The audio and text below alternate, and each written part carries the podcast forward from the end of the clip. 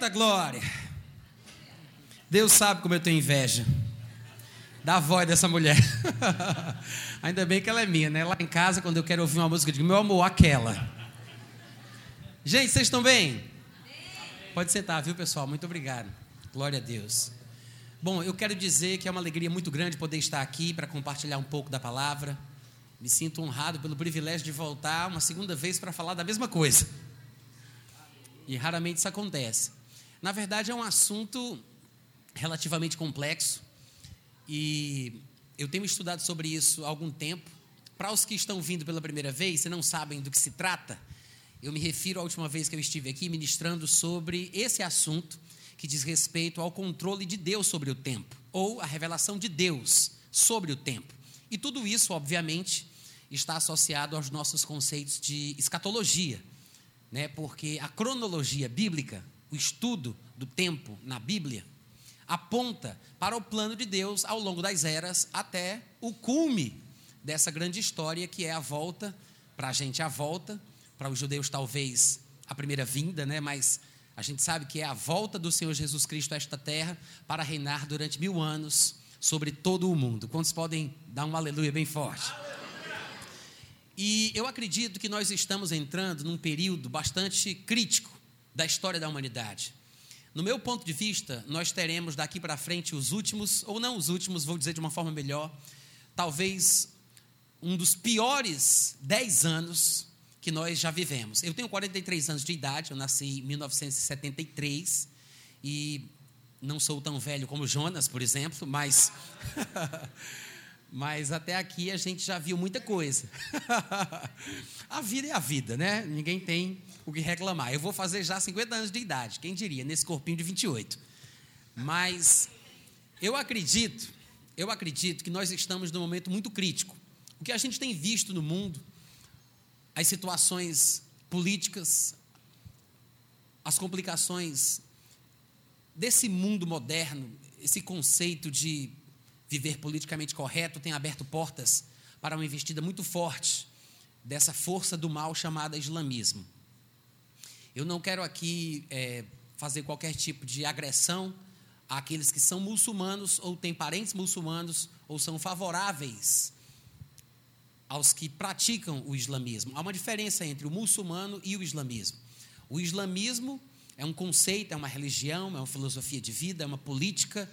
Na verdade, é todo um sistema que cria um Estado. Mas o muçulmano é aquele que segue as práticas estabelecidas pelo islamismo. Mas o islamismo é uma filosofia, uma ideologia, uma religião do mal. O muçulmano não é mal, mas o islamismo é do mal. Eu não tenho como falar sobre isso aqui, eu sei que é até de certa forma irresponsável fazer uma declaração tão ousada como essa, sem dar qualquer explicação, mas se você quiser saber mais sobre isso, vai lá no meu site, natanrufino.com.br, baixa meu aplicativo no seu celular em textos, você pode procurar os últimos dias, e aí você vai encontrar alguns tópicos onde eu falo extensivamente sobre pontos fundamentais do islamismo. E tem também um subtópico né, nessa categoria de textos que é só sobre o islamismo. Eu tenho publicado sobre isso já faz um pouco mais de dois anos, antes do surgimento desse grupo chamado de Estado Islâmico.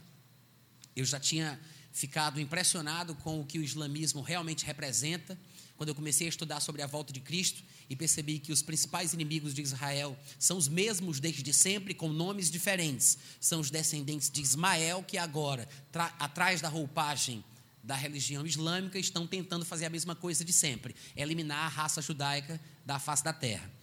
E foi quando então eu comecei a escrever, e é a razão pela qual eu tenho cultivado essa barba que vocês veem aqui. É com o objetivo de ficar um pouco mais parecido no aspecto externo, físico, com os que são muçulmanos, com simples, com simples interesse de abrir uma porta para conversar e evangelizar.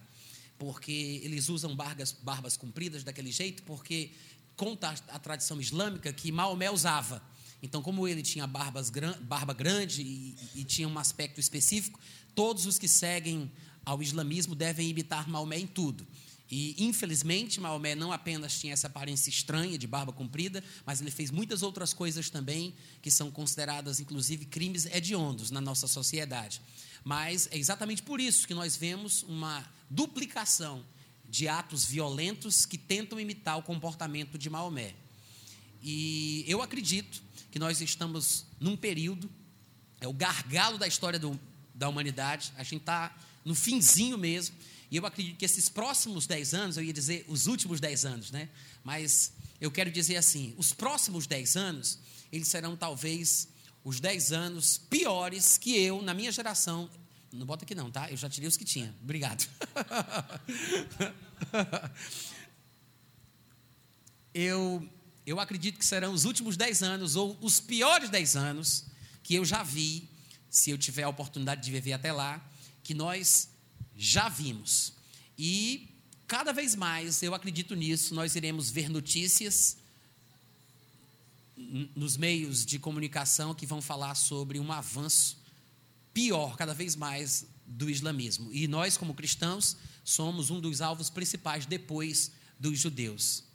E eu acho que quanto mais a gente souber sobre o que a Bíblia fala a respeito dos últimos dias, a respeito da volta de Cristo, a respeito do que Deus estabeleceu em Sua palavra sobre a contagem do tempo para aqueles que o temem e o seguem, melhor para a gente, porque estaremos conscientes da época em que nós estamos vivendo. Pior coisa que tem é você viver alheio dos acontecimentos da sua geração que estão ao seu redor. Quantos concordam comigo? Então, gente, a grande maioria das coisas, não é tudo, mas eu diria que até mais de 80% das coisas que eu tenho estudado e compartilhado nos bastidores da fé, né? Off, offline. Raramente eu tenho pregado sobre isso é provável que uma das primeiras vezes, se não foi a primeira, foi a segunda vez que eu ministrei alguma coisa sobre o controle de Deus sobre o tempo, ou a revelação de Deus sobre o tempo, foi aqui, na igreja, quando, acho que foi no final de janeiro, eu tive essa oportunidade. E falei assim, fiz declarações soltas, sem uma ordem muito clara, e talvez até por causa da empolgação, eu acho que eu deixei o pessoal mais confuso do que informado. Mas eu quero dizer para aqueles que falam inglês que se vocês tiverem interesse de aprender um pouco mais sobre isso, a maioria das coisas que eu tenho aprendido sobre o assunto vem desse livro aqui. Infelizmente, é um livro que não tem em português, ele não existe em muitos idiomas ainda. Eu estou pedindo a Deus que ele chegue em português o mais breve possível. O nome do livro é The Keys of Time, de Derek Walker. Se em português seria As Chaves do Tempo. Esse escritor é um livro de 300 e 313 páginas, talvez, 313, 319 um livro grosso, com a letra bem pequenininha. Tem muita coisa aqui dentro, para vocês terem uma noção. E complexo. O homem é esse aqui. Ele já tem cara de doido, imagine só. né? é inteligentíssimo, Derek Walker. Ele, na verdade, é formado em matemática na Universidade de Oxford. E eu tive a graça de Deus, a sorte de ganhar esse livro dele. E quando eu comecei a ler, eu fiquei e até hoje eu estou assim. Toda vez que eu retomo o livro, eu ainda não li completamente. Eu fico impressionado e cada vez mais convencido de que nós precisamos saber sobre isso, pregar sobre isso e ter um entendimento mais preciso sobre o que a Bíblia fala a respeito dos tempos que Deus estabeleceu. Então, o que eu vou fazer hoje à noite aqui com vocês não é nada mais, nada menos do que simplesmente compartilhar algumas coisas que eu aprendi nesse livro em alguns outros lugares também, e eu tenho conferido isso na palavra, e eu quero que sirva de pontapé inicial para alguns, que você possa se inspirar, procurar mais informação, a estudar mais a respeito do assunto. Se você consegue ouvir e entender inglês bem, praticamente todo o conteúdo desse livro você vai encontrar no YouTube, no canal da Oxford Bible Church, que é a igreja dele, Igreja Bíblica de Oxford. Você coloca lá no YouTube, Oxford Bible Church, ou você me pergunta no Facebook, eu mando o link para você. Né? Se você fala inglês, se você entende bem, você pode acompanhar toda a série, que é praticamente todo o conteúdo do livro. Mas tem duas coisas que eu acho essenciais falar antes de mergulhar nessa questão do estudo da revelação de Deus sobre o tempo, que são as duas coisas que eu falei aqui na vez passada que eu estive tratando sobre esse assunto.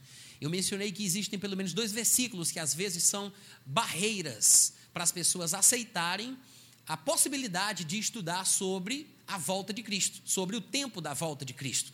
O que a Bíblia talvez diga a respeito do tempo da volta do Senhor Jesus. Um deles, mal interpretado, na minha opinião, é Mateus capítulo 24, versículo 36, onde Jesus Cristo disse: A respeito daquele dia e hora ninguém sabe, nem os anjos dos céus, nem o filho, senão o Pai. E o segundo texto seria aquele de Atos capítulo 1, versículos 6 e 7, onde está escrito que os que estavam reunidos lhe perguntaram: Senhor, será este o tempo em que restaures o reino a Israel? E Jesus respondeu: Não vos compete conhecer tempos ou épocas que o Pai reservou pela sua exclusiva autoridade. Então, eu sei que podem existir outros textos que talvez se transformem em empecilhos ao crente estudioso de tentar ter uma compreensão maior sobre a revelação de Deus sobre o tempo da volta de Cristo e sobre o controle de Deus a respeito do tempo na história da humanidade como um todo. E esses dois versículos talvez sejam os principais. Porque de vez em quando alguém diz: se nem Jesus Cristo sabe, as pessoas dizem, se nem Jesus Cristo sabe o dia e a hora, como é que a gente pode querer se aventurar em estudar a respeito de qualquer coisa relacionada ao assunto? E a outra passagem, as pessoas dizem: mas Jesus falou que não nos compete saber, né? Tempos ou épocas que Deus, o Pai, estabeleceu pela sua autoridade exclusiva. Então, vou usar todo o meu poder de síntese nessa hora, porque eu não pretendo passar o mesmo tempo que eu passei na ministração passada, não quero me deter muito em cima disso aqui, mas eu acho que até por fazer justiça aos que não estiveram presentes né, e que não sabem do que eu estou falando, eu gostaria de fazer aqui um apanhado geral, resumidamente, sobre o que esses dois versículos realmente talvez é, signifiquem. Todo mundo me permite fazer isso? Se não permitisse, eu ia fazer mesmo, porque o pregador sou eu. Né? Então, Mateus 24, 36. A respeito daquele dia e hora, ninguém sabe. O contexto aqui, se você for conferir, é sobre a questão da volta de Jesus Cristo. No versículo, por exemplo, 32, Jesus diz: Aprendei, pois, a parábola da figueira. Quando já os seus ramos se renovam e as folhas brotam, sabeis. Veja que ele diz: quando vocês veem certas coisas, vocês sabem que uma outra coisa está para vir. Todo mundo entendeu isso? ele está fazendo aqui uma comparação com uma coisa natural para falar de uma verdade espiritual. É o que a gente chama de parábola, que na verdade não deixa de ser uma analogia, que é uma relação de semelhança entre coisas diferentes. Então, ele fala sobre a figueira como qualquer outro tipo de árvore, e ele diz que quando as figueiras e as árvores estão se renovando e as folhas brotam, as pessoas que veem isso sabem que está próximo o verão. É uma figura que ele quer fazer referência à proximidade da vinda do Senhor Jesus. É esse o objetivo. Então veja que o próprio contexto no qual Jesus disse aquela frase, ninguém sabe o dia nem a hora. Veja que o próprio contexto está falando sobre saber sobre a proximidade por causa de coisas que são vistas. E ele vai falar: assim também vós, do mesmo jeito, assim também vós. Quando virdes todas estas coisas que ele havia mencionado aí ao longo do capítulo 24, sabei que está próximo, está às portas. Em verdade vos digo que não passará esta geração que vê estas coisas acontecendo, não é a geração que o ouvia discursar quando ele estava fisicamente presente em Jerusalém, mas ele está falando sobre a geração que vê estas coisas acontecendo. Ele diz: não passará esta geração que vê as coisas acontecendo, é, sem que tudo aconteça. Passará o céu e a terra, porém as minhas palavras não passarão. Mas a respeito daquele dia e hora, ninguém sabe, nem os anjos dos céus, nem o filho, senão o Pai. Bom, ele fala especificamente sobre o dia e sobre a hora. Veja que a expressão usada aqui não é o tempo de uma forma geral, porque em muitos lugares da Bíblia parece que o texto insinua que nós temos como saber o tempo não diz o dia e a hora, mas sobre o tempo, a época, a estação, sim. Alguns versículos que, inclusive, eu citei aqui na vez que eu estive ministrando, e eu vou repetir, de cabeça, assim, ampassando, rapidinho, só para a gente relembrar e ver como tem fundamento. Hebreus 10, 25, onde ele diz: Não deixemos de nos congregar, como é costume de alguns. Antes, pelo contrário, em vez de deixar de se congregar, a gente deve fazer o quê? Façamos admoestações aos que deixam de se congregar. Em que proporção? Tanto quanto vedes que o dia se aproxima. Não deixemos de nos congregar, como é costume de alguns, antes façamos admoestações, tanto quanto, ou seja, mais admoestações faremos, quanto vemos que o dia se aproxima. Quantos podem dizer amém? amém? o que o autor de Hebreus está dizendo? Que a nossa admoestação, que é repreender, censurar, advertir, é isso que significa a palavra admoestação? A nossa admoestação para com aqueles que deixam de se congregar deve ser proporcional à nossa percepção da proximidade do dia da vinda. Deve ter um problema nesse microfone, eu vou tentar de novo. Eu acabei de dizer que a proporção da nossa repreensão para com aqueles crentes que deixam de se congregar deve ser proporcional à nossa percepção da proximidade do dia da vinda. Então você vê que é possível que a gente saiba sobre o tempo. Outros textos seriam, por exemplo, Lucas capítulo 21, quando Jesus Cristo falando, ele diz no Evangelho que nós temos que tomar cuidado conosco. Ele diz: Acautelai-vos por vós mesmos, para que o vosso coração nunca fique sobrecarregado com as consequências da glutonaria, da orgia, da embriaguez, com as preocupações deste mundo, para que aquele dia não vos apanhe de surpresa como um laço, porque há de vir sobre todos os que vivem sobre toda a face da terra. Então ele fala que existem coisas que podem ser feitas para que a pessoa não seja surpreendida. Amém, gente?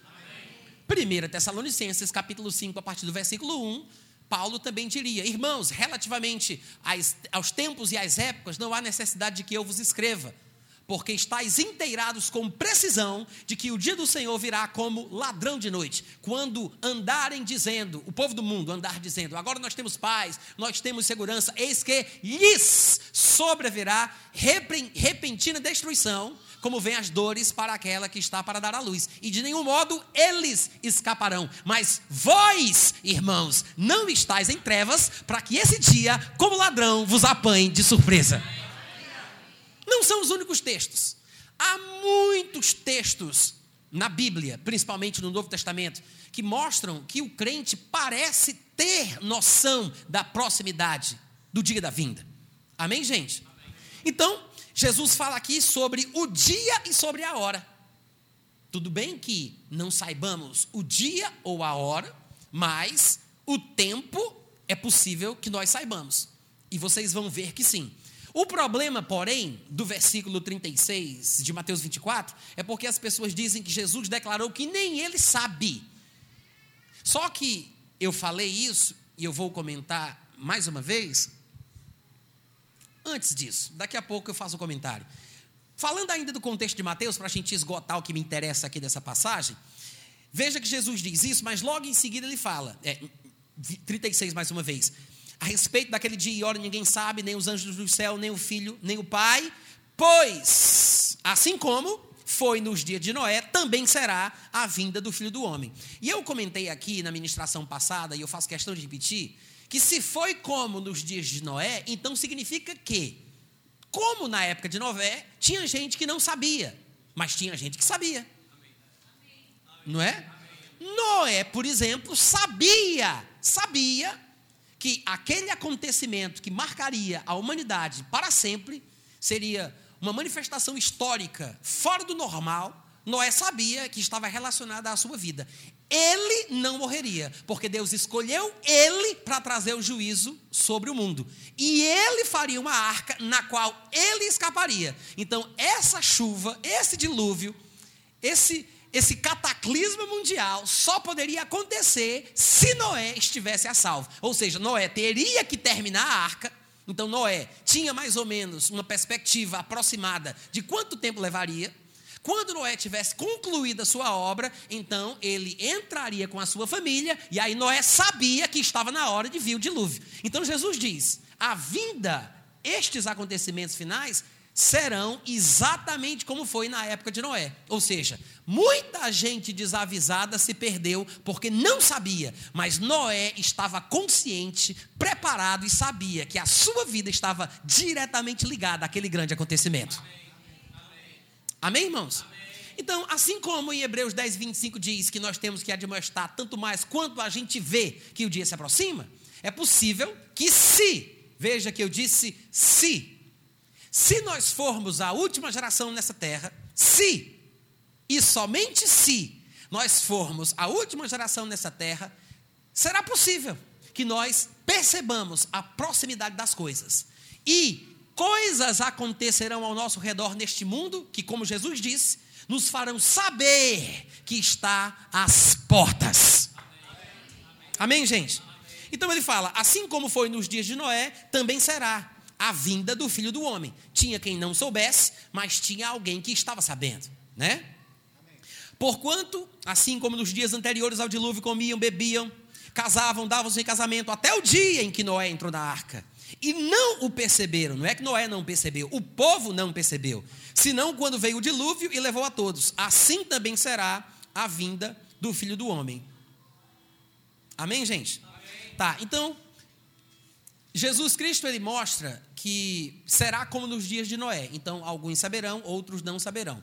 O povo que vai ser salvo, com certeza não será pego de surpresa, desprevenido. Como todos os textos que eu mencionei aqui, ainda que eu tenha parafraseado um ou outro. Mas você observa que o contexto da frase, que é impedimento para alguns estudarem sobre tempo, o contexto dessa frase, ninguém sabe, nem o filho, o contexto dessa frase fala muito mais sobre o crente saber do que o crente não saber. Não é verdade, gente? Quando vocês, quando vocês veem uma figueira brotar e as folhas nascerem, vocês não sabem que está próximo o verão? Do mesmo jeito, quando vocês começarem a ver umas coisas que eu falei que vão acontecer no futuro, quando vocês começarem vendo isso, vocês também vão saber que está próximo. Aí diz, vai ser como foi no dia de Noé. Ou seja, Noé também soube. Noé fez um trabalho, quando estava próximo, ele estava consciente do desenrolar dos fatos. Todo mundo está entendendo? Então, gente, é provável é possível que a nossa interpretação de Mateus 24, 36 é que esteja deixando a desejar. Quantos estão me acompanhando? Amém. Vocês estão compreendendo o raciocínio? Amém. Então, qual é a minha sugestão para resolver o problema que alguém criou? Eu acredito que provavelmente o que falta aqui é um pouco de bom senso para considerar que Jesus Cristo ele viveu naquilo que eu chamo de três fases ao longo da sua existência eterna. Você não vai ver essa expressão na Bíblia, assim como você não vai encontrar a palavra trindade, por exemplo, mas é uma verdade que você encontra respaldada em textos das Escrituras que fazem alusão àquele assunto. Você vai encontrar passagens que mostram que Cristo estava com Deus e era Deus. Deus é espírito e não tem carne e ossos como vezes que eu tenho.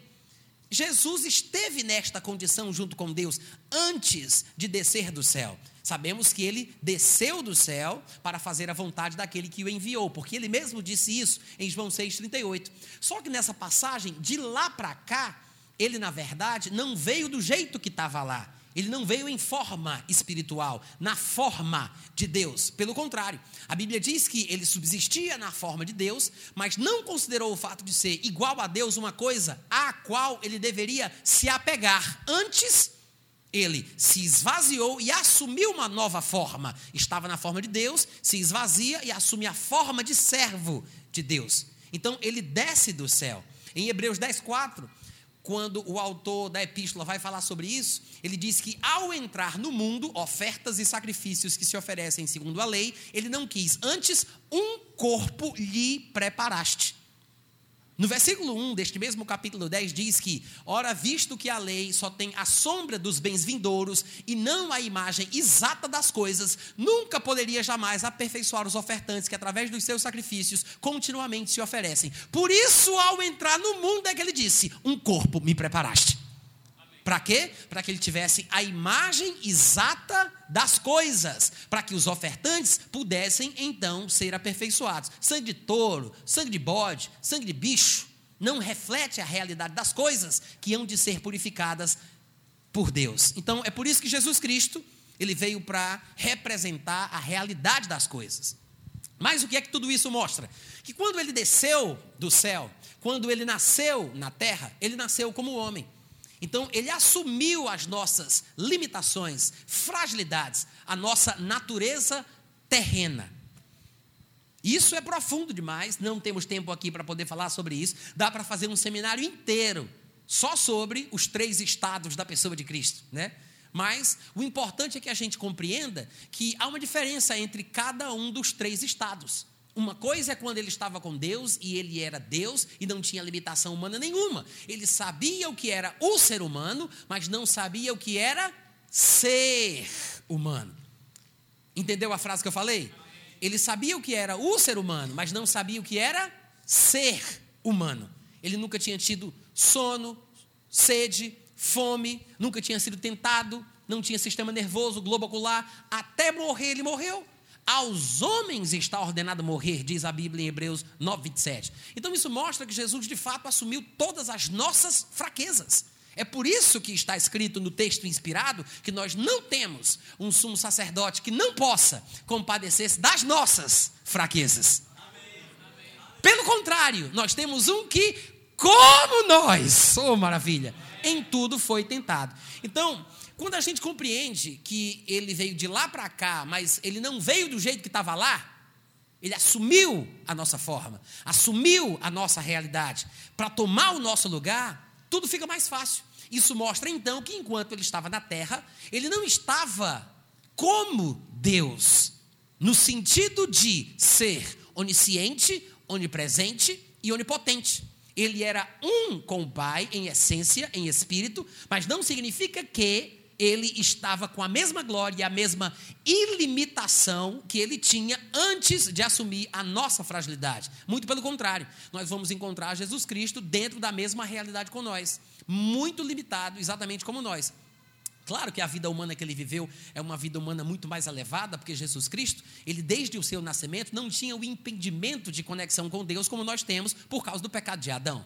Então nós, infelizmente, porque estamos com a conexão com Deus quebrada, nós crescemos no mundo onde Satanás é Deus, o pecado prevalece, a gente morre, o nosso espírito, em vez de crescer, atrofia. Né? E a gente acaba morrendo espiritualmente e precisa nascer de novo espiritualmente para que volte a ter comunhão com Deus. As crianças são cidadãs do reino dos céus, mas esta criança, depois que ela cresce neste mundo onde Satanás é Deus, e ela assume o pecado que Adão conquistou para nós, então ela acaba perdendo a graça.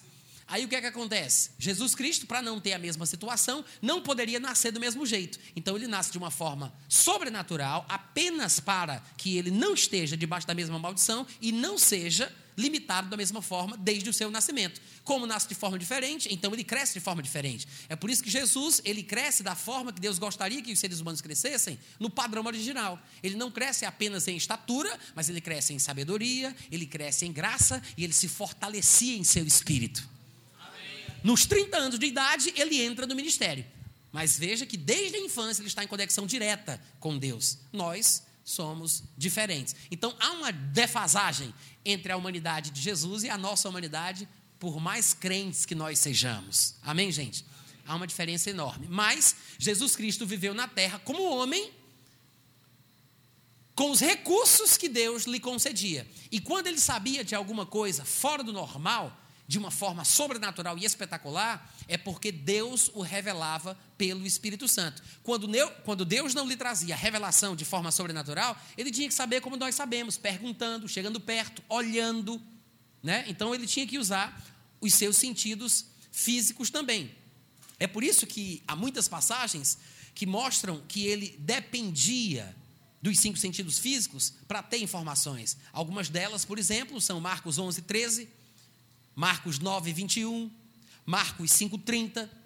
Em Marcos 11, 13, Jesus foi ver se, porventura, acharia alguma coisa naquela figueira, que de longe só dava para ver que tinha folha, mas não dava para ver se tinha figo. Então ele foi ver se, porventura, acharia alguma coisa para comer, o que mostra uma limitação. Ele não sabia, ele não estava lá, mostrando que ele não era onipresente, ele teve que ir para ver se tinha coisa para comer. Em Marcos 9, 21, Jesus Cristo, ele é abordado por um pai de um menino que sofria horrivelmente por um demônio que o atormentava, às vezes tentando matá-lo no fogo, outras vezes na água. E quando Jesus Cristo é apresentado ao menino, o menino fica endemoniado na sua presença. E Jesus se admira de que o menino na frente de Jesus evoque o demônio. Então, para que a presença do para que a presença de Jesus na frente do menino faça com que o demônio se manifeste, um grau de intimidade assim se desenvolve somente com muito tempo, não é uma coisa que acontece da noite para o dia. Então Jesus percebeu que não era uma coisa recente e ele pergunta: há quanto tempo isso acontece? E aí o pai disse: ah, desde a sua meninice, talvez corroborando as suspeitas de Jesus Cristo que fazia muito tempo. Mas o que é interessante é que Jesus pergunta para saber, né? Ele diz: há quanto tempo isso acontece? Era uma pergunta real, autêntica, não era cinismo, ele não estava sendo falso. Ele perguntou porque queria saber. Como? em Marcos 5, 30, quando ele vem caminhando por entre a multidão, se dirigindo à casa de Jairo, uma mulher com um fluxo de sangue toca atrás dele. Ela dizia consigo mesma que se apenas tocasse em suas vestes seria curada. Ela não disse para mais ninguém, ela não queria chamar a atenção, mas a Bíblia diz que quando Jesus foi tocado, ele sentiu que dele saiu poder. Então ele se volta e diz: Quem me tocou? Era uma pergunta honesta, sincera, onde ele queria uma resposta. Às vezes as pessoas deixam isso passar em branco e perdem o equilíbrio necessário que a palavra de Deus oferece. Por falta de uma dieta balanceada das Escrituras, as pessoas gostam de ler apenas os textos onde Jesus Cristo fez feitos miraculosos, sobrenaturais, espetaculares. E aí, por causa desses eventos extraordinários, as pessoas colocam atenção nas características divinas de Jesus Cristo e desprezam ou desconhecem o aspecto natural e humano de Cristo. Então, Jesus Cristo, em algumas ocasiões, realmente não sabia. Ele foi ver se tinha coisa para comer. Ele perguntou quem me tocou. Ele perguntou há quanto tempo isso acontece com ele. Quando ele desce do Monte da Transfiguração, antes desse pai apresentar o menino, ele pergunta aos escribas e fariseus: o que é que vocês estão discutindo com ele? Em muitos lugares, Jesus Cristo faz perguntas para ter respostas, para ter informações. Às vezes são perguntas retóricas, porque, como um bom professor, ele quer ver o feedback, a resposta dos seus discípulos para que ele possa aplicar uma lição. Mas nem sempre é assim. Às vezes ele pergunta porque realmente quer saber, por que não sabe. Amém, gente? Então, este é o período da vida humana de Jesus, que em Hebreus 5,7 é chamado de os dias da sua carne. Lembra do que está escrito lá? Nos dias da sua carne, tendo oferecida, tendo oferecido orações e súplicas àquele que o podia livrar da morte, e tendo sido ouvido por causa da sua piedade, embora sendo filho, aprendeu a obediência pelas coisas que sofreu, e tendo sido aperfeiçoado, se tornou o autor da salvação eterna para todos aqueles que lhe obedecem. Aleluia. Então, isso quer dizer o quê? Que nos dias da carne de Jesus, essa expressão se refere ao período em que ele esteve na terra como homem, que é diferente do período em que ele esteve no céu antes de descer do céu. Antes, quando ele estava com Deus, ele era Deus. Depois ele ressuscita dentre os mortos e os textos bíblicos que se referem a Jesus no seu estado atual ou no seu ministério atual são textos que apontam para uma divindade e uma glorificação sem limites provavelmente se cumpriu a oração que ele fez em João 17, quando ele disse: Une-me com a glória, ou glorifica-me com a glória que eu tinha junto de ti antes que houvesse mundo. Alguns dos textos que falam sobre Jesus Cristo na sua situação atual são, por exemplo, Colossenses 2,9, quando Paulo diz: Nele habita, veja a conjugação verbal, não é habitava, não é habitará, é habita, fala sobre a sua situação presente. Habita corporalmente toda a plenitude da divindade. 1 João 5,20 diz que Jesus é o Deus verdadeiro e a vida eterna. Romanos 9,5 diz que Cristo é sobre todos Deus bendito para todo sempre. Irmãos, eu acho que é muito importante nós usarmos as expressões da Bíblia para que nós possamos entender as coisas sobre as quais a Bíblia fala. O problema é que nós temos o costume, e eu considero isso um mau hábito, de pegar os textos da Bíblia e interpretá-los à luz do que nós achamos que o texto está dizendo. Nós lemos o texto, vemos a expressão bíblica, mas falamos da nossa forma ou como aprendemos no nosso seminário de teologia, ou como aprendemos através dos nossos pregadores prediletos, ou através dos livros pelos quais nós fomos discipulados. E assim ficamos perdidos olhando a Bíblia através dos óculos da nossa religião, da nossa denominação, da nossa escola de pensamento, da nossa filosofia, do nosso sistema de crença. E os próprios textos da Bíblia ficam desprezados. Então, esses três tempos, eu acredito que é uma espécie de chave para que a gente compreenda algumas passagens que falam sobre Jesus. Se nós entendermos que existem três tempos dos quais a Bíblia fala, ao longo da existência eterna de Cristo, se entendermos isso, todo texto que a gente vê, nós temos simplesmente que aplicar essa interpretação, essa chave. Qual, de qual tempo o texto fala? A respeito de que tempo o texto se refere? Ou em qual contexto, em que época destes três estados de Cristo a passagem está falando? Então, quando nós olharmos, por exemplo, para Mateus capítulo 24, 36, onde Jesus disse: o filho não sabe o dia nem a hora, irmãos, ele estava sendo verdadeiro e sincero. Se ele não sabia de outras coisas mais simples, como nós vemos na Bíblia, nos textos que eu citei, e não são os únicos, por que ele não poderia não saber exclusivamente sobre aquilo ali, a respeito do dia da sua volta, no dia da vinda, no dia do estabelecimento do reino? Naquele momento, ele foi sincero e falou a verdade. Mas a partir do momento, irmãos, que ele sai dessa situação limitada e que ele é revestido de glória e que ele volta para junto de Deus e que ele assume a glória que tinha junto com o Pai antes que houvesse mundo, e que nele habita corporalmente a plenitude da, da divindade, eu acho que é muita ingenuidade a gente pensar que hoje Jesus não sabe o dia ou a hora. Muito obrigado pelo entusiasmo, tá, gente? Vocês entenderam o que eu falei? Acho muito improvável que Jesus não saiba hoje no estado atual que ele se encontra, considerando que existem três estados distintos ao longo da sua existência eterna. Tudo bem até aqui? A outra passagem, que infelizmente tem sido um empecilho para os irmãos em relação a essa disposição necessária né, para estudar sobre a revelação de Deus relacionada ao tempo, um dos empecilhos é Atos capítulo 1, versículos 6 e 7 porque estavam reunidos ali alguns dos seus discípulos e perguntaram a Jesus: Senhor, será este o tempo quando ele falou que não muito depois daqueles dias eles seriam batizados com o Espírito Santo? Porque João, na verdade, batizou na água, mas eles seriam batizados no Espírito. Então Jesus faz essa promessa lá entre o versículo 4, 5, aí quando chega aqui no 6, eles dizem isso. Senhor, então é agora, é o tempo da restauração do reino de Israel? E Jesus responde a, a, frase bem conhecida: Não vos compete conhecer tempos ou épocas que o Pai reservou ou estabeleceu pela sua exclusiva autoridade. O que é que eu entendo sobre esse texto? O que é que eu penso sobre ele? Primeiro, eu creio, eu penso, e quero dizer assim para não parecer taxativo, dizendo que é dessa forma, mas mesmo que eu esteja equivocado, a minha convicção é essa eu creio que Jesus Cristo estava falando de forma específica para um povo específico, para uma situação específica. Então, quando ele diz não vos compete saber, esse vos não creio que seja uma generalização para todos os crentes que existiram, que existem ou vierem a existir na face da terra. Ou seja, quem for crente, eu quero dar uma palavrinha aqui profética, atemporal para todos vós que vierem a nascer. Não vos compete saber, não. Eu não acho que era isso que Jesus tinha em mente quando ele deu essa resposta. Por quê? Vou já mostrar para vocês com outros três pontos que eu acho que mostram que realmente não faz sentido essa interpretação. Mas, em primeiro lugar, a gente precisa entender que os que fizeram uma pergunta tinham uma expectativa específica. Talvez você não lembre, mas até João Batista tinha uma expectativa de que Jesus Cristo, por ser o Messias, porque João Batista, mais do que todo mundo, sabia que era ele por causa das revelações de Deus.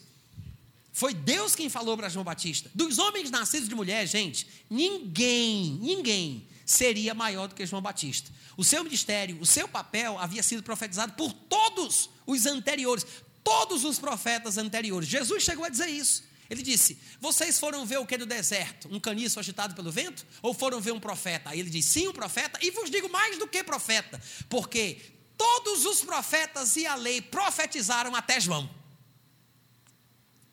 Então, tudo que foi falado culmina no aparecimento glorioso, majestoso de João Batista. Dos profetas passados, ninguém, segundo Jesus Cristo, é considerado, por causa da importância do seu trabalho ministerial, do que João Batista. Todos os profetas do passado falaram sobre algo que aconteceria no futuro. Não foi para eles, mas para os que viveriam na época do cumprimento das suas palavras. João Batista falou de Jesus na época que os dois estavam vivos. Nenhum profeta teve essa responsabilidade. Eu não estou dizendo privilégio, eu estou falando responsabilidade.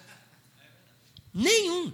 E Jesus reconhece a importância do ministério de João Batista. Mas João Batista, veja você, João Batista, esse homem fora do normal, devido à sua função ministerial a ser desenvolvida, mesmo ele, quando foi preso, e ele não sabia o que estava para acontecer, porque não tinha revelação, ele chegou para alguns dos seus discípulos e disse: Por favor, vão lá onde está Jesus Cristo e manda dizer que eu fiz uma pergunta. Qual era a pergunta? A pergunta é o seguinte: Tu é aquele que estava para vir ou a gente vai ter que esperar outro? Por quê? Porque todos os judeus achavam que quando o Messias aparecesse, irmãos, ele iria chutar o pau da barraca, ele ia tocar o terror. Ele ia acabar com o domínio dos gentios sobre o povo de Israel. E ele, como um rei, primeiro viria nas nuvens, montado num cavalo branco, ele se assentaria num trono para reinar a partir de Jerusalém, como de fato vai acontecer. Só que essas profecias eram as únicas que o povo conseguia ter em mente. As que falavam que ele primeiro sofreria, que ele entraria num jumentinho, que ele seria crucificado, que ele seria um servo sofredor, ninguém percebeu. Porque seriam dois momentos. Havia um hiato entre a primeira aparição de Cristo e a segunda aparição de Cristo. Profetas que falaram da sua vinda gloriosa falaram do seu sofrimento. Só que o povo não conseguiu perceber. E então, Jesus Cristo aparece e todos esperam, inclusive João Batista, que ele cause uma revolução, liberte Israel, estabeleça o reino. E é exatamente por isso que até hoje muitos judeus, rabinos e professores judaicos discordam de que Jesus teria sido o Cristo. Porque se ele fosse o Messias, o mundo não estava do jeito que está. Porque todo mundo acredita, todos os judeus acreditam, que quando o Messias vier, a paz reinará para sempre na terra. Todos os problemas serão resolvidos. E nós que somos cristãos temos conhecimento de que isto se dará de fato. Mas só que a Bíblia revela que não seria de imediato. Mas tinha essa expectativa no ar. João Batista mandou perguntar: Rapaz, eu estou preso já, eu não estou vendo a hora aqui de cortar a minha cabeça. Manda perguntar se é ele mesmo, porque eu estou começando a ficar com dúvida. É ele mesmo ou a gente vai ter que esperar outro? Ou seja, de repente ele é um homem de Deus, ungido, um profeta, mas assim como eu vim para anunciar um que estava para vir depois, vai ver, ele também está anunciando outro que vai vir depois. Vai ver, não é ele. Então, é, a gente tem que esperar outro? Aí Jesus fala que estava curando, etc e tal, dá a resposta. Mas veja a pergunta de João Batista. Essa expectativa de João Batista, gente, era a mesma expectativa dos discípulos de Jesus que vão perguntar para ele: será este o tempo que restaures o rei? É a mesma expectativa, a mesma. Tanto é, você deve lembrar, que Jesus Cristo morre, é sepultado, né?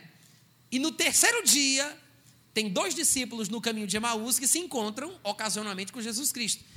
E naquela conversa, eles estão tristes, Jesus aborda os dois, e, eles, e Jesus pergunta: por que vocês estão tristes? Aí eles, eles dizem: Tu és porventura o único que, tendo estado em Israel, não sabe das ocorrências dos últimos dias? Que diz respeito a Jesus, varão profeta, aprovado por Deus em obras e palavras. E eles começam a falar e diz: Nós esperávamos, no versículo 21, Lucas 24, 21, eles dizem: Nós esperávamos que fosse ele quem havia de redimir Israel. Mas, depois de tudo isso, é já o terceiro dia desde que tais coisas sucederam. Ou seja, eles dizem: a gente, os discípulos de Jesus, a gente tinha, tinha uma esperança de que ele fosse redimir Israel. Ou seja, é, mas já é o terceiro dia, é, acabou-se. A gente tinha uma esperança, esperava que fosse ele que havia de redimir Israel. Ou seja, a expectativa era essa. Aí Jesus Cristo os repreende, aquilo que a gente já conhece. Um pouco mais para frente, em Atos capítulo 1, então Jesus fala sobre a vida do Espírito Santo. Mas, gente, eles ainda estão com esse negócio. É, é agora. É agora. Então eles perguntam: Senhor, é agora que tu vais restaurar o reino de Israel? Porque eles acreditavam que o Messias só viria para fazer isso. Então veja, antes de Jesus morrer, os discípulos e João Batista, como ele expressa muito bem, tinham essa expectativa. Depois que ele morre, os discípulos, antes dele ressuscitar ou de verem-no ressuscitado, estão dizendo: a gente esperava que fosse ele quem havia de resumir. Aí depois que eles veem que Jesus está vivo, aí pensa: eita, ainda bem, a esperança não morreu. É agora, é agora. Então eles perguntam: é agora, Senhor? O que eu quero dizer com isso? Era uma situação específica, era um povo com uma expectativa específica sobre o estabelecimento do reino. Então Jesus responde especificamente para esse povo que especificamente está esperando esse acontecimento. Então ele diz: é como quem fala, gente, não é para vocês. É como quem diz: olha, sinto muito, eu não vou nem falar mais sobre isso, mas não vos compete conhecer tempos ou épocas falando sobre o restabelecimento do reino. sobre a restauração do reino de Israel. Então ele diz: Não vos compete conhecer tempos ou épocas que o Pai reservou pela sua exclusiva autoridade. Agora veja bem, eu acredito que essa resposta tem que ser analisada ou considerada no contexto imediato. A pergunta específica, com a expectativa específica, como a gente já viu em outros versículos, era do estabelecimento do reino. Então Jesus responde àquela pergunta.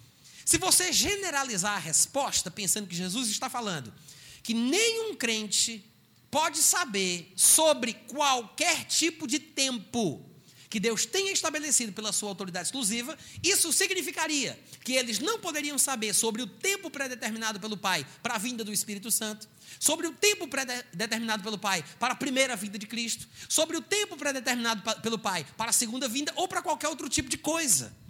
Mas a própria Bíblia mostra que Jesus cria que o povo tinha que saber sobre o tempo. Inclusive, como nós mencionamos em Lucas 21, ele disse: Acautelai-vos por vós mesmos, para que não fique sobrecarregado o vosso coração, para que vocês não sejam apanhados de surpresa. E outros textos mostram que o crente pode saber sobre a proximidade do tempo da vinda.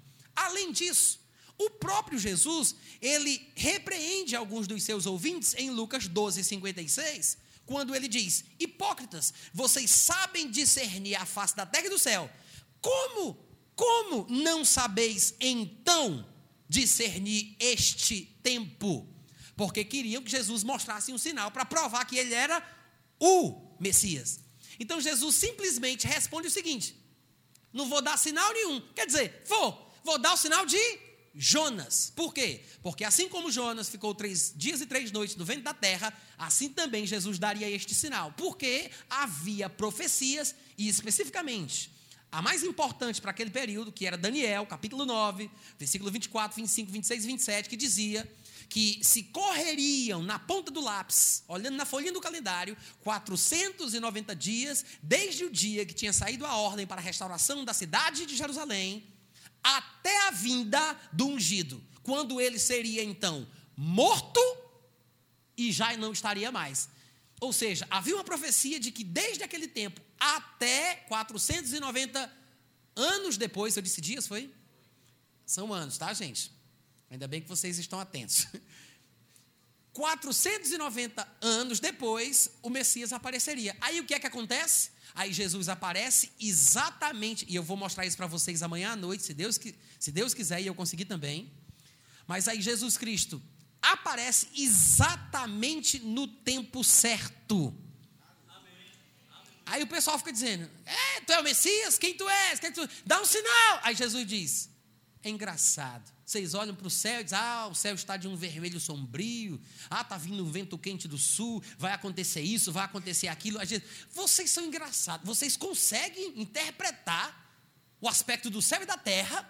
E o que vocês discernem vocês acertam. Mas vocês não conseguem discernir que tempo é esse? Jesus está dizendo que eles estão sendo hipócritas. Essa é a palavra no versículo 56. Hipócritas.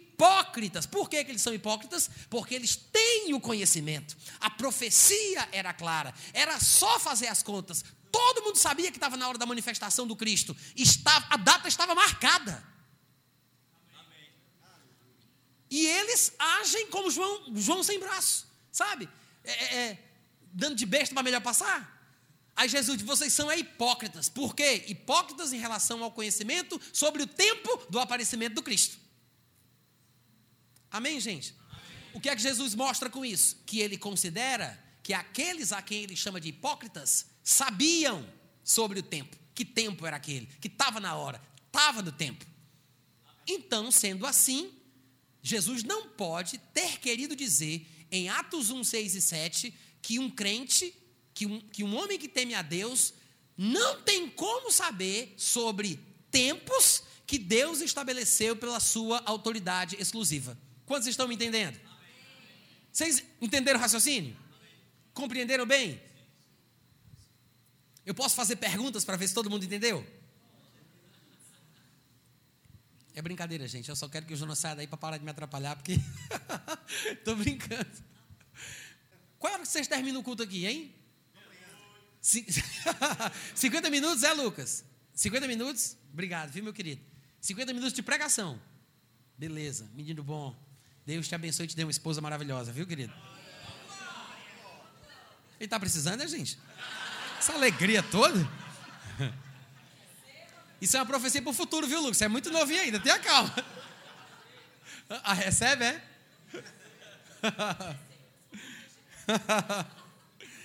tá bom. Então, gente, vocês entenderam o argumento que eu fiz? Ora, se Jesus em Lucas 12, 56 diz: Vocês são hipócritas, porque vocês sabem discernir os aspectos do céu e da terra, mas vocês ficam aí fingindo que não sabem que tempo é esse. Ou seja, sabeis discernir os aspectos do céu e da terra, como é que vocês não sabem então que tempo é esse? Jesus está querendo mostrar que ele não acredita, que eles não saibam que tempo é. Amém, Amém gente? Amém. Isso quer dizer que Jesus acredita que o povo pode saber sobre tempos que Deus estabeleceu. Ou seja, o tempo da primeira vinda de Cristo estava estabelecida, e eu vou mostrar para vocês daqui a pouco, versículos que mostram isso. O tempo da primeira vinda de Cristo estava estabelecida, o tempo estava estabelecido para uma data certa, específica. E quem estabeleceu essa data? O único que tem condição de fazer isso. Ninguém vai dar nem aleluia se eu não disser o nome? É Deus, o nosso Pai, gente. Amém, irmãos? O nosso Deus, aquele que sabe o fim desde o começo, o único que tem, por causa dessa sua situação atemporal e extraordinária, gloriosa, condição de em si mesmo ter autoridade exclusiva para estabelecer tempos. Só que como isso mostra, Jesus não poderia estar querendo dizer que ninguém pode saber sobre tempos, sejam eles quais forem, a restauração do rei de Israel, a primeira vinda de Cristo, a segunda vinda de Cristo, o tempo certo do batismo do Espírito Santo, ou quando o Espírito Santo viria para a terra, cumprindo a profecia que tinha sido feita por Joel centenas de anos atrás. Então, Jesus não estava falando que os homens não poderiam saber sobre os tempos que haviam sido estabelecidos por Deus. Quantos podem dizer amém? amém. Então tá. Outra coisa, outra razão pela qual eu acho que as pessoas estão interpretando mal Atos 1, 6 e 7. Porque essa mesma expressão, inclusive é, com as suas palavras gregas, cronos e kairóis, ela aparece mais uma vez num contexto contrário ao que nós encontramos aqui. Lá em 1 Tessalonicenses, no capítulo 5, do versículo 1 ao 7, e eu até citei aqui é, de Có, ele fala, irmãos, relativamente, versículo 1, aos tempos e às épocas. Pronto, é só isso que eu quero mostrar. Veja o que ele diz: relativamente aos tempos e às épocas. É a mesma expressão. Independente da sua versão em português ser diferente do que está escrito lá em Atos 1, 6 e 7, o texto original é o mesmo e deveria seguir a mesma lógica, ser traduzido da mesma forma nos dois textos, porque é a mesma expressão, se refere a uma coisa só.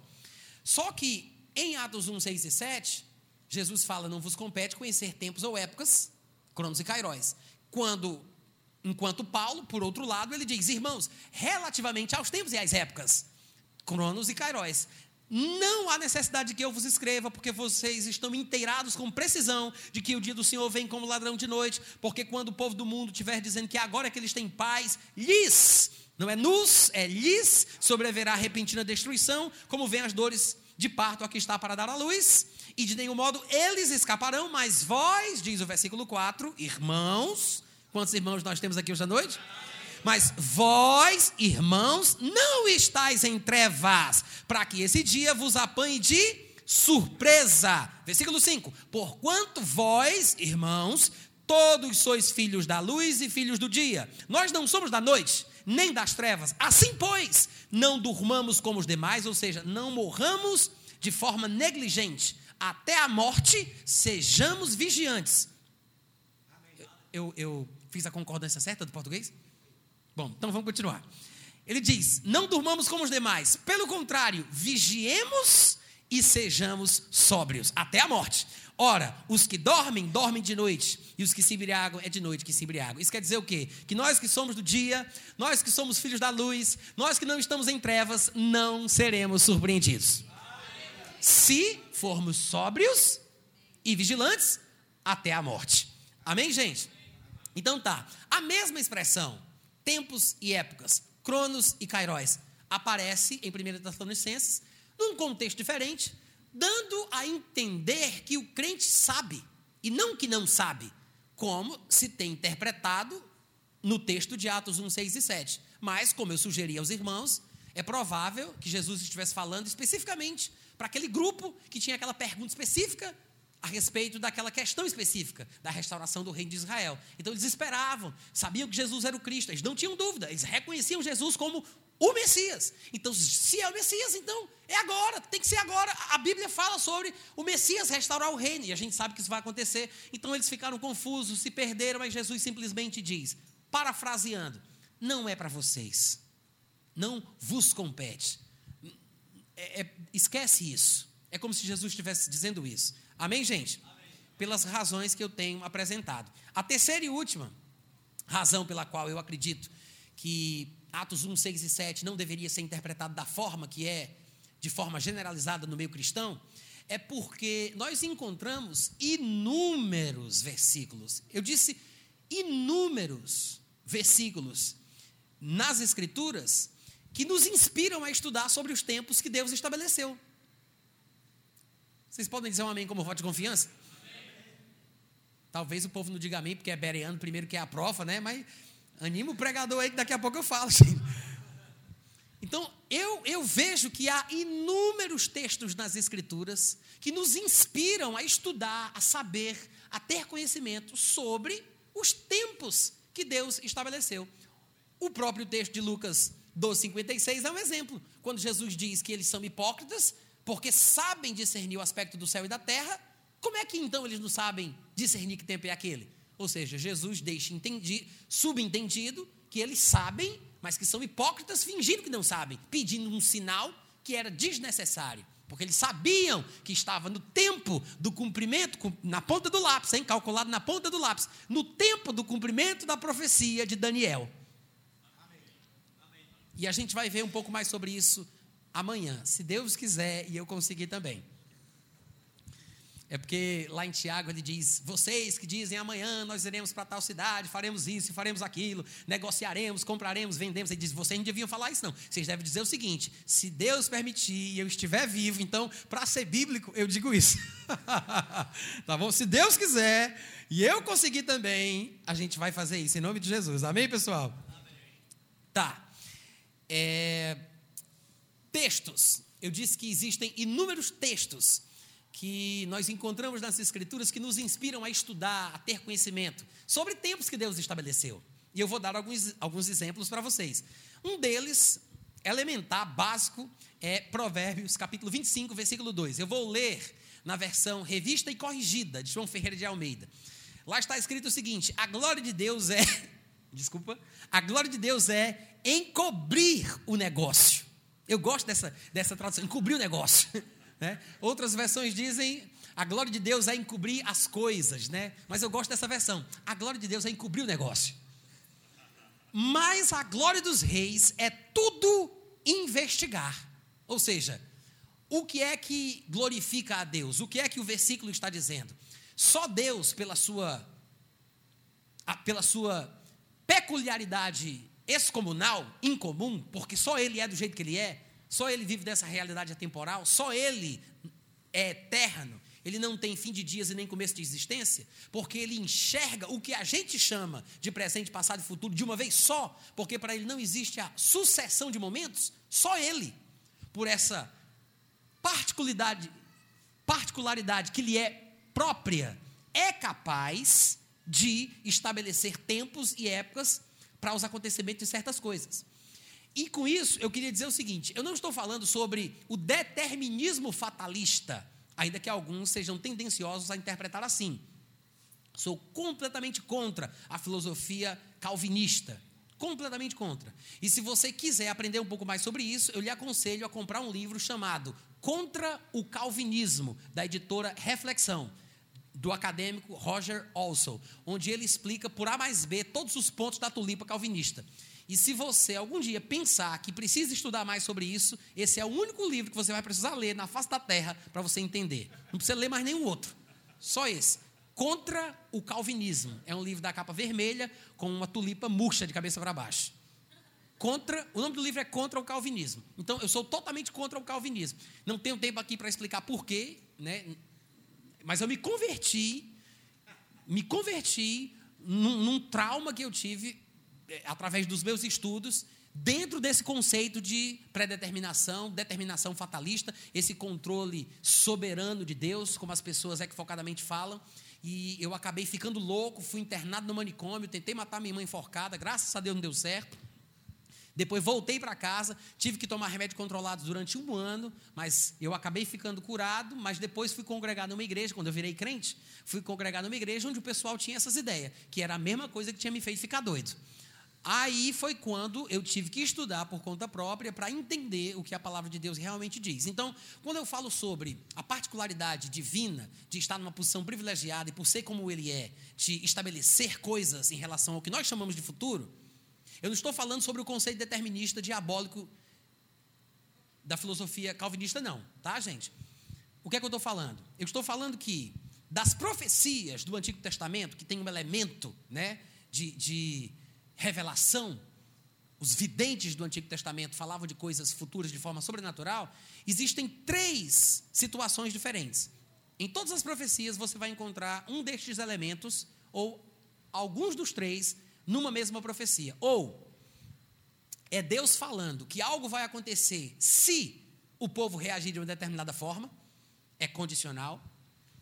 É Deus mostrando o que ele viu acontecendo porque ele já estava lá e ele viu o que foi feito pela pessoa a respeito da qual ele fala. Não é que ele tenha determinado a pessoa para se comportar assim, mas ele viu o que a pessoa fez e ele revela antecipadamente para que quando aconteça as pessoas confiem na sua palavra. É o que eu chamo de furo de reportagem profético. É um furo de reportagem. Não foi Deus que fez acontecer, mas Deus, por ser onisciente, viu o que aconteceu e revelou antecipadamente. É um furo de reportagem. E tem a terceira situação, que Deus, pelo conhecimento que ele tem de todas as nuances da situação, ele estabelece, de acordo com os seus planos, de acordo com a sua, a sua vontade para a história da redenção do homem, ele estabelece alguns pontos importantes para o cumprimento da sua palavra.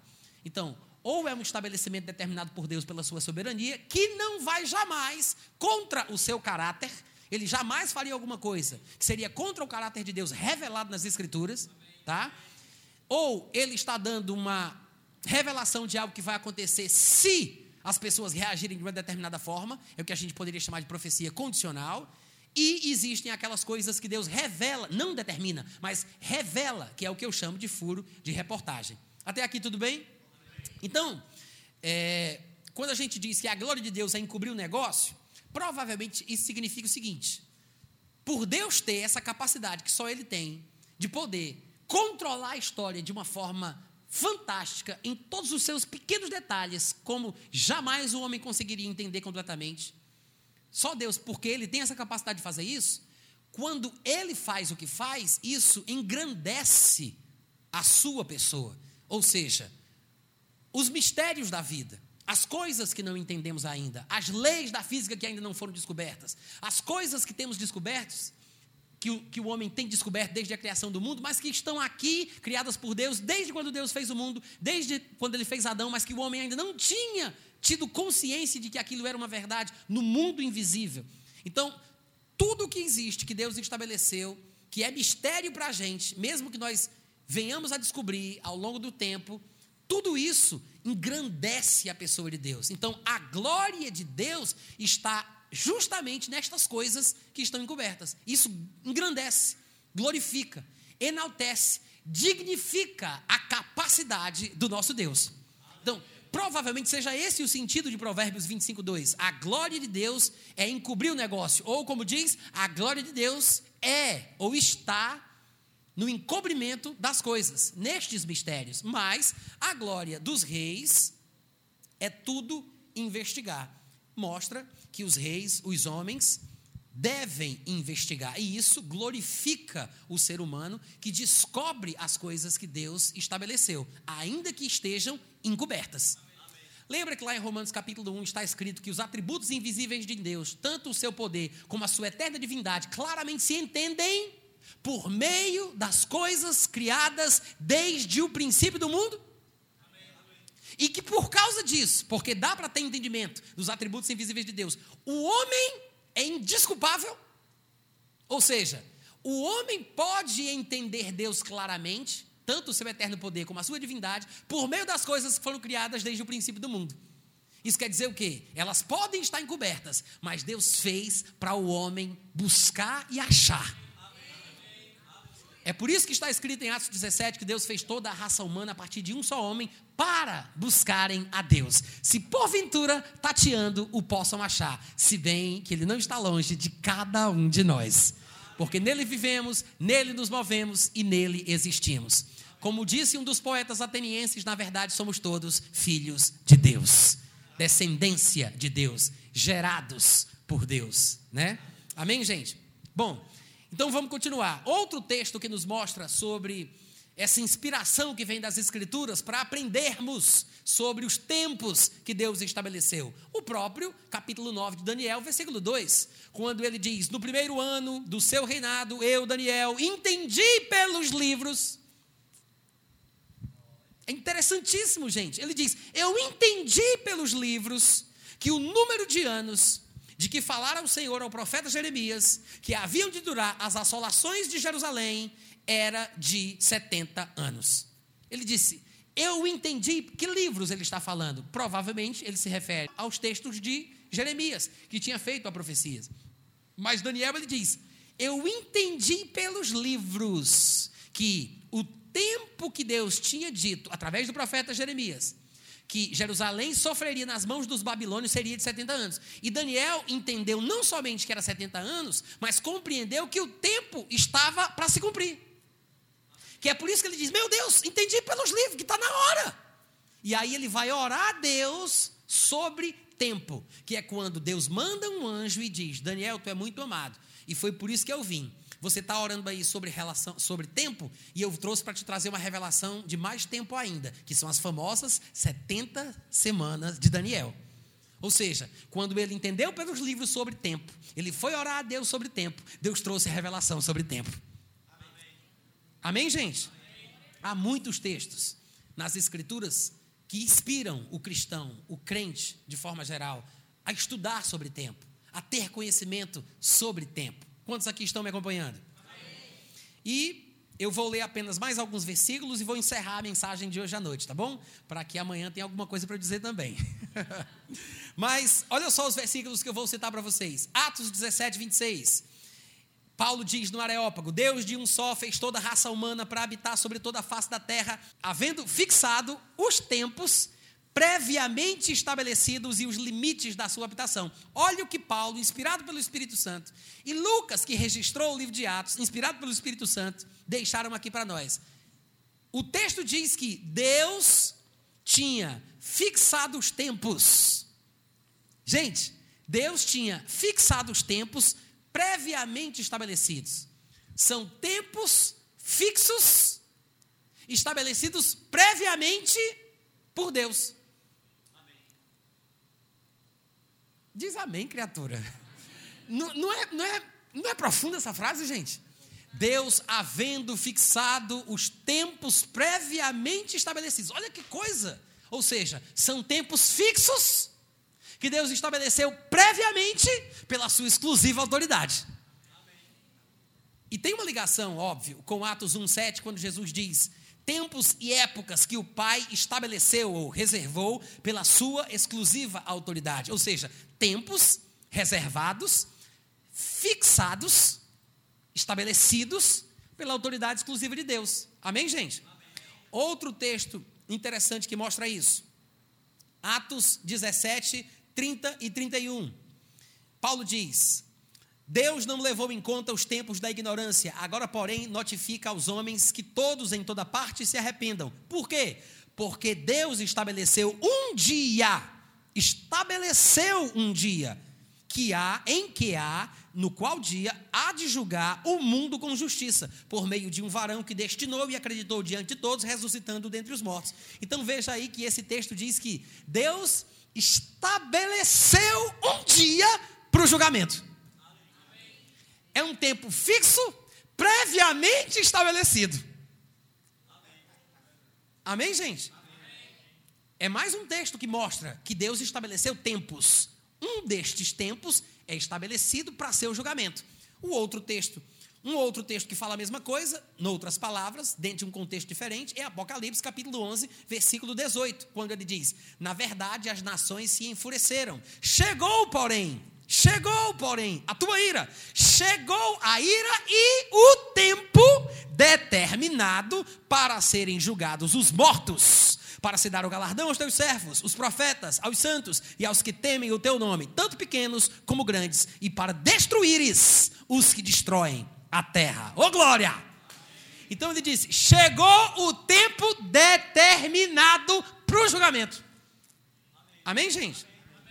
Ele estabeleceu um dia pelo qual, no qual ele vai julgar os mortos, vai julgar os homens por meio de Jesus. Aí em Apocalipse diz: chegou o tempo do julgamento. Outra passagem é 1 Coríntios, capítulo 4, versículo 5, quando Paulo diz: Porquanto nada julgueis antes do tempo. Lembra disso? 1, Timóteo, 1 Coríntios 4, 5. Nada julgueis antes do tempo. Até quando? Até que venha o Senhor. Isso quer dizer o seguinte: nós vamos julgar, mas tem que ser no tempo certo. Amém? Porque tem um tempo estabelecido. Em 1 Coríntios 6,2 diz que a gente vai julgar o mundo. Em 1 Coríntios 6,3 diz que a gente vai julgar os anjos. Mas só que é no tempo certo. Então ele diz: não julgueis antes do tempo. Ele fala até que venha o Senhor. Por quê? Porque quando ele vier, ele não somente trará à plena luz as coisas ocultas das trevas, o que é necessário para um julgamento justo, porque a gente julga pela aparência, a gente não vê as coisas que a gente não enxerga, né? Que a gente não sabe. Ele diz: não somente trará à plena luz as coisas ocultas das trevas, mas também, além disso, para o julgamento ser divino, certeiro, ele vai manifestar o desígnio do coração. Amém, gente? É por isso que não dá para julgar de forma correta hoje, porque a gente não sabe de tudo e, acima de tudo, não conhece o que está no coração. Amém? Claro que existem contextos nos quais os crentes devem fazer julgamentos, mas não dá para pregar a Bíblia toda numa noite só, e eu não vou falar sobre isso. Tá bom? Outra passagem importante. Mateus capítulo 8, versículo 29. Lembra daquele demônio? Sabidinho todo? Ele disse: os, os demônios gritaram a respeito de Jesus Cristo: Que temos nós contigo, ó oh, Filho de Deus, vieste aqui atormentar-nos antes de Antes de quê, gente? Antes do tempo. Ou seja, tem um tempo fixo, previamente estabelecido para o tormento dele. E o diabo sabe, o demônio sabe que não era naquela hora. Ele disse: antes do tempo. Amém, irmãos? Outro texto interessante que fala sobre demônios é Apocalipse capítulo 9, versículo 15. Diz o seguinte: foram então soltos, eu disse sobre demônios, né? Foram então soltos os quatro anjos que se achavam preparados. Eu disse demônios, né? Mas é anjo, tá, gente? Desculpa aí. É porque anjo e demônios são da mesma família, né? E a gente às vezes se atrapalha. É, versículo 15, Apocalipse 9.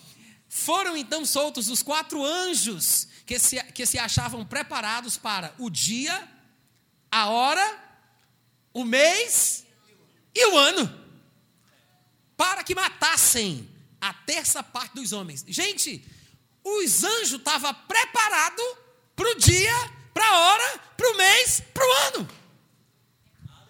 Hora, dia, mês e ano. É muita precisão, porque é um tempo fixo, previamente estabelecido por Deus, pela sua exclusiva autoridade mais passagens sobre tempos determinados. Daniel capítulo 8, versículo 19 diz: Eis que te farei saber o que há de acontecer, o anjo falando para Daniel, o profeta. Eis que te farei saber o que há de acontecer no último tempo da ira, porque esta visão, Daniel, se refere ao tempo determinado do fim. Vocês podem repetir tempo determinado? Tem tempo determinado por Deus para muita coisa, mas aqui é o tempo determinado do fim. Até o fim tem um tempo determinado. Amém, gente?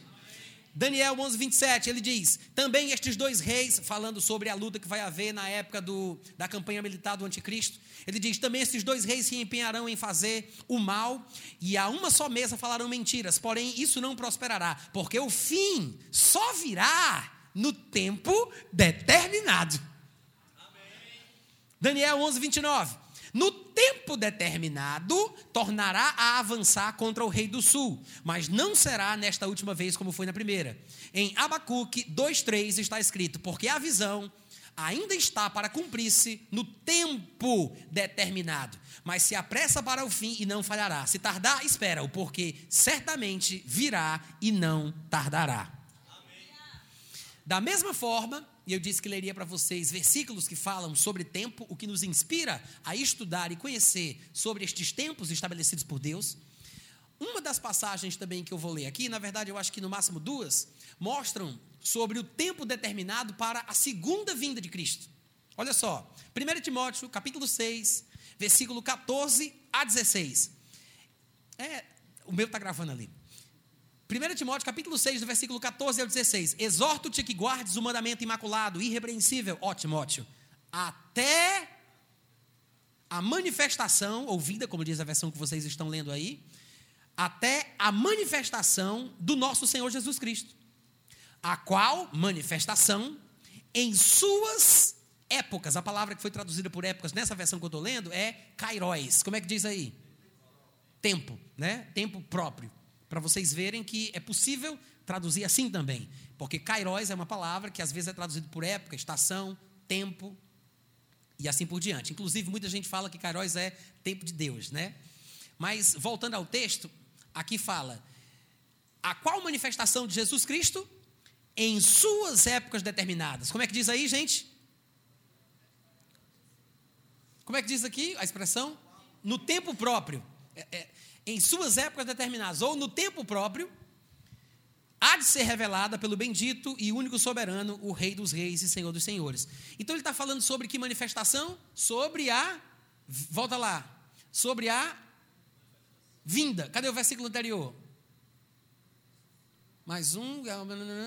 Até a vinda de nosso Senhor Jesus Cristo. Então ele está falando sobre a segunda vinda. Ele diz que essa segunda vinda, ela vai acontecer esta manifestação se dará no tempo próprio, no tempo certo. Outras versões, por exemplo, a NVI diz no seu devido tempo. A Bíblia, a mensagem diz no tempo certo. A Bíblia de Jerusalém diz nos tempos estabelecidos. O que isso mostra para a gente? Tem um tempo fixo, previamente estabelecido por Deus, para Jesus voltar. Apocalipse, capítulo 3, versículo do 19 ao 20, ele diz: Desculpa, não é Apocalipse, é Atos. Capítulo 3, do versículo 19 ao 21, Pedro está naquele discurso, naquele discurso logo depois do dia de Pentecostes, e ele diz: Arrependei-vos, pois, e convertei-vos. Versículo 19. Para serem cancelados os vossos pecados, olha aí, a fim de que da presença do Senhor venham para a vida de vocês tempos de refrigério e que finalmente, porque ele se dirigia aqui a judeus que queriam saber o que tinham que fazer para herdar a vida eterna, e vocês sabem que os judeus só veriam o Cristo quando eles dissessem: Bendito aquele que vem em nome do Senhor, porque até esse dia eles não veriam mais Jesus Cristo, foi Jesus quem disse isso. Então a nação de Israel deveria se arrepender, reconhecer Jesus como Messias, para quê? A fim de que da presença do Senhor, desculpa, e que envie ele, o Cristo, que já vos foi designado. Ou seja, Pedro está dizendo assim: vocês têm que se arrepender para que vocês tenham uma vida de refrigério que vos resta aqui nesse tempo na terra, e para que também Deus envie o Cristo. Os judeus têm que se arrepender para que Deus finalmente envie o Cristo. Quem é o Cristo? É aquele mesmo que já foi estabelecido. Não é um novo Cristo, não. É aquele Cristo que já foi estabelecido, que é Jesus. Aí ele fala: ao qual é necessário que o céu contenha ele lá, receba ele lá, guarde ele lá, até ao tempo da restauração de todas as coisas, da qual Deus falou pela boca de todos os seus profetas desde a antiguidade. O que é que Pedro está dizendo? Ele diz: os judeus precisam se arrepender, não só pelas suas vidas, para que tenham tempos de refrigério, mas para que também Deus envie o Cristo, aquele que já foi estabelecido, que é Jesus, o mesmo, não é outro, não, é o mesmo. Agora, esse Jesus é necessário que fique no céu. Que o céu contenha, receba, guarde ele lá. Até quando? Até o tempo da restauração que Deus falou por meio de todos os profetas. Até o tempo que Deus falou. Amém, gente? Então você vê que, falando sobre a segunda vinda de Cristo, existe um tempo que Deus falou, um tempo que Deus estabeleceu. Há muitos versículos na Bíblia que falam sobre o registro do tempo. E falando nisso, quanto tempo já passou? Tá, vamos fazer o seguinte: eu vou encerrar e amanhã a gente retoma de onde eu parei. Pode ser assim? Vocês aprenderam alguma coisa hoje à noite? Eu quero apenas lembrar ó, que nós temos livros aí, tá? Três livros diferentes, vocês procuram ali atrás, quem tiver interesse. Viu, gente? São livros meus. Tem meu aplicativo e tem o meu site. Tem muita coisa boa lá, a maioria delas é de graça. Baixa no teu celular, no teu tablet, acessa o site. Vai ser uma benção para a tua vida. Você pode ficar em pé?